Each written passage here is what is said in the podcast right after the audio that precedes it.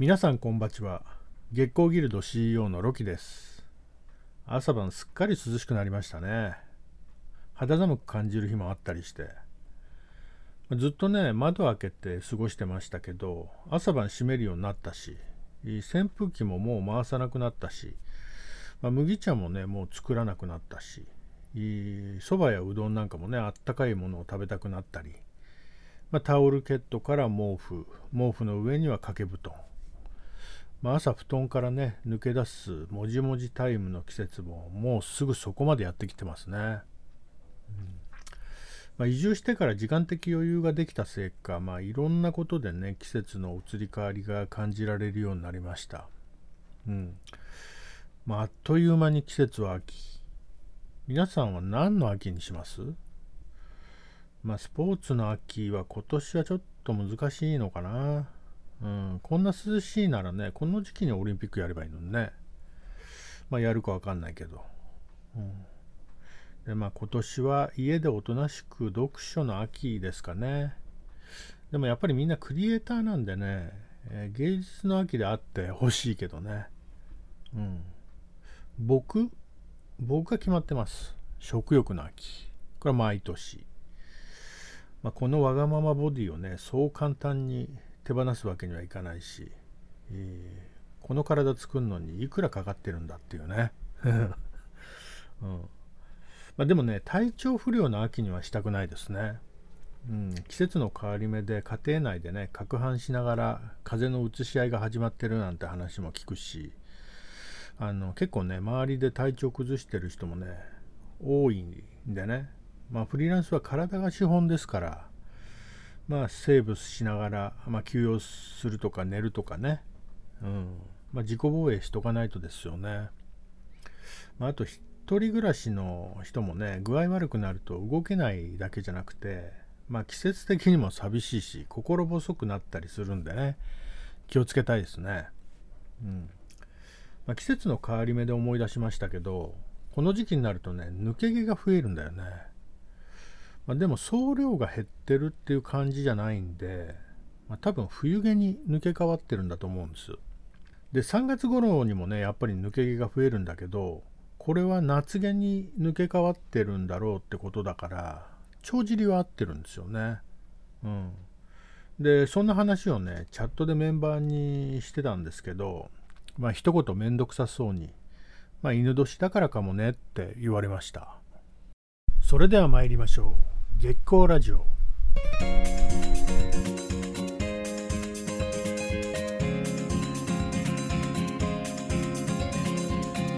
改めましてこんばちは、ロキです。制作や働き方にまつわるさまざまなエピソードをつらつらとつぶやきます。クリエイターの足元をほんのりと照らし、明日への活力を提供する月光ラジオ約15分ほどお付き合いください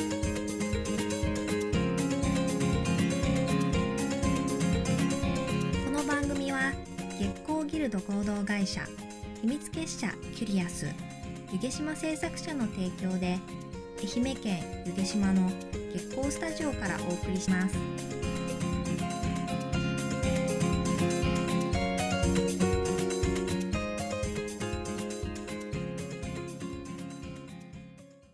今回は女性がフリーランスになる理由、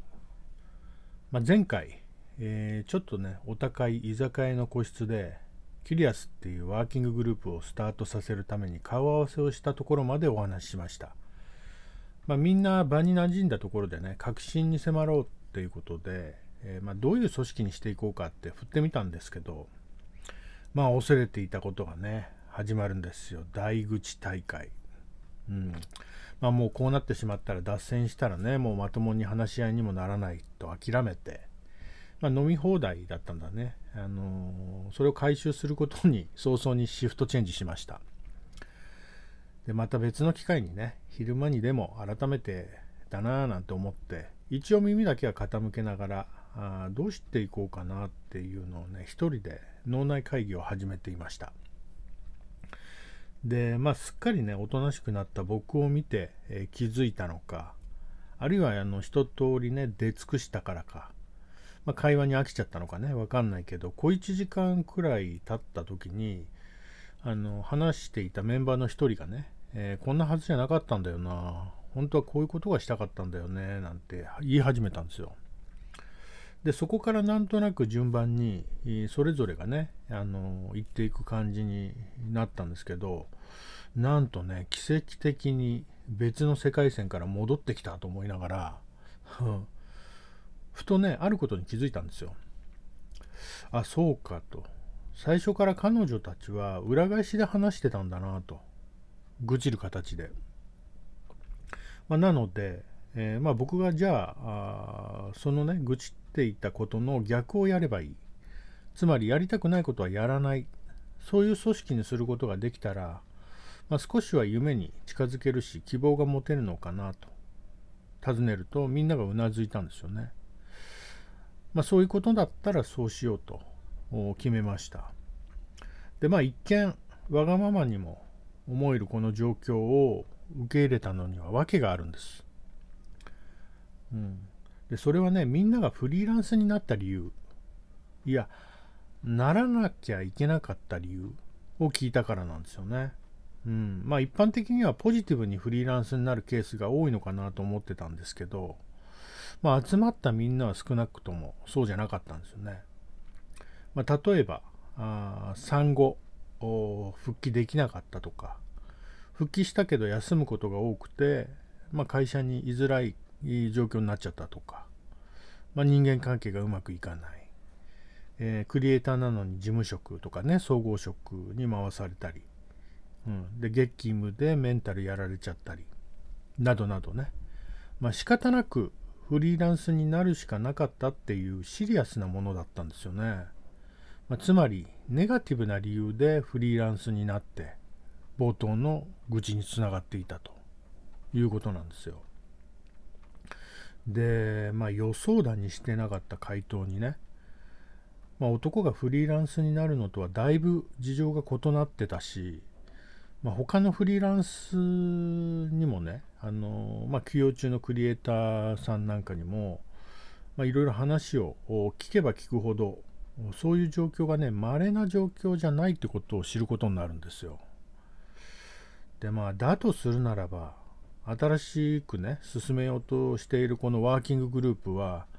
まあ、そういう人たちの受け皿になるような、うん、そういった組織をね目指そうと。でクリエイターのわがままに応えられるようなあそんなね働きやすい環境を、まあ、求め続けていこうということにしたんですよね。うん、でそしてあの、まあ、同時にね集まったメンバーは女性だけだったのでね、えー、まあ、キュリアスは女性だけの制作集団とすることもこの日に決まって、えー、まあ、以降キュリアスは女性だけの組織として活動を開始することになります。まあ、たくさんねあの制作会社とかねこういったグループがある中で、えー、差別化や優位性などのね特徴を出していく必要があったので、まあ、全員女性っていうのはシンプルで分かりやすいしそれを伝えることもね、あの簡単にできたんで、まあ、好都合だったっていうこともあるし、まあ、女性ターゲットの商品やサービスへのアプローチ、まあ、これもしやすいし、まあ、方針も打ち出しやすかったのでね、まあ、たまたま集まってできたっていう女性だけの制作ギルドですけども滑り出しはねすごく順調に思えました。うん、でまあいろんな方針が決まっていく中でまあ、アイデアベースでね出てくる話題が本当面白くてあのワクワクする提案ばっかりでね、うん、みんなもね積極的でね、えー、可能性しか感じなかったんですけどあのー、まあ、経験や実績ももちろんあるし何をどうすればいいかこれも明確だったし、うん。まあ、少し話しただけでねみんながビジョンを共有できた。そういうベースがあったんですよね。うん、なかなかね、あのー、そういう組織を作ろうと思ってもできるもんじゃないんでね、うん、いいグループになりそうだなと思ってたんですけどしかし、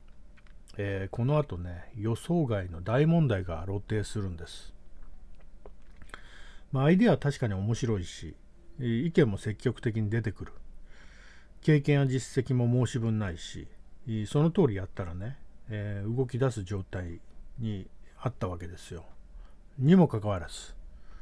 一向に進まない。何にも進まないんです。うん、キュリアスのホームページもできないしロゴすらも決まらない。なんだこれはと。どういうことなんだろうと、うん、でそしてね重大なことに気づいたんですよね。集まったメンバーは全員頭脳、うん、考える人で手足じゃなかったんですよ、うん。まあ、つまり実行部隊ではなかった、うん、口だけでね手を動かそうとはしない、うん、これは大誤算でね致命的でした、うん、で結局わずか5ヶ月で実効性のないグループは意味がないってことでねあの手を動かす気持ちがないんだったら、うん、やめてもらおうということになりました。うん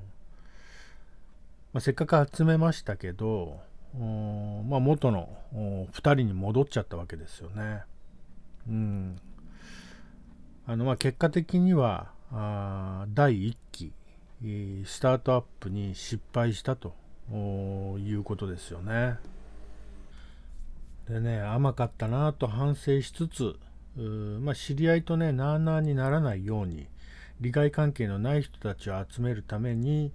SNS で募集するっていうスタイルは、この時から始まりました。それから口だけじゃなくね、手を動かせるクリエイターに参加してもらえるように、まあ、トライアルや時間と作業へのコミットができるっていうことをね、参加条件に加えました。まあ、ここから再スタート。シーズン2が始まるんですけども、まあ、こうして女性制作ギルド秘密結社キュリアスの原型が出来上がりましたでまあ今はねその当時のキュリアスを知る者は一人もいません、まあ、立ち上げにね意欲を見せていた張本人いつからやります？って駆けつけたね。女性デザイナーは実はプライベートでもね長年戦ってました、まあ、結婚してもうすぐ10年を迎えようっていう時まあ、立ち上げからちょうど約束のね1年が経とうとしてるとこ時、えー、まあ、不妊治療に専念したいってことでね、えー、まあ、タイムリミットが迫ってるからっていうことで、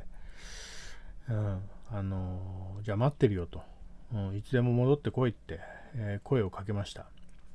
まあ、でも彼女はね役に立たないものが残って中途半端に関わるのは本意じゃないからっていうことでね、えキュリアスを去りました。で彼女とはその後もね、えー、何度か食事して近況報告とかね、えたわいのない話をしましたけど、まあ、食事する時は決まって、え、治療がねうまくいかなかった後なんですよね。うん、まあお金もかかるしメンタルもやばい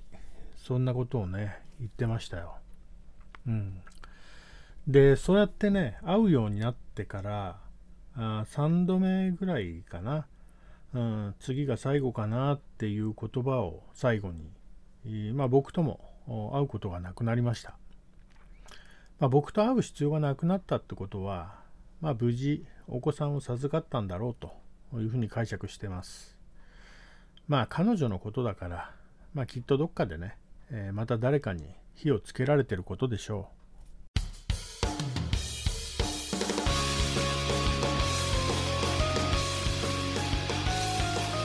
月光ラジオでは質問や相談エピソードなどなどたくさん募集しておりますロキのツイッターアカウントアットマーク BOOMAR13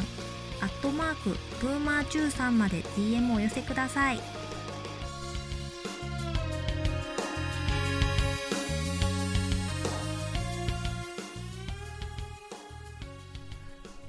2週にわたってキュリアスの設立秘話を中の話としてお話ししました。次回は外からのね、話をしようと思ってます。存続の危機も乗り越え、メンバーの総入れ替えもありました。ワーキンググループからユニットへ、そして今ギルドへ、えー、規模が拡大し続け、変化しながら、現在は第4期から第8期のメンバー、約40名がキュリアスを支えてくれています。まあ、全員ね、稼働してるわけじゃないし、相変わらず出たり入ったり繰り返してますけども、長く在籍するメンバーも増えてねでありがたいことに新しく入ってきた子たちをね教えてくれたりしてます。で僕のこのポジションもねあの女性が務めてこそ本当の意味で女性政策ギルドとしてね完成するんでまあそろそろ僕が退く日が来てもね良さそうなもんだけど、まあ、メンバーたちがねなかなか許してくれません、まあ、女性は女性に厳しいし、えー、全員女性になったらすぐ分裂してね消滅しちゃうよっつうんだけどそういうもんですかね。バタバタとお時間です。またお会いしましょう。さようなら。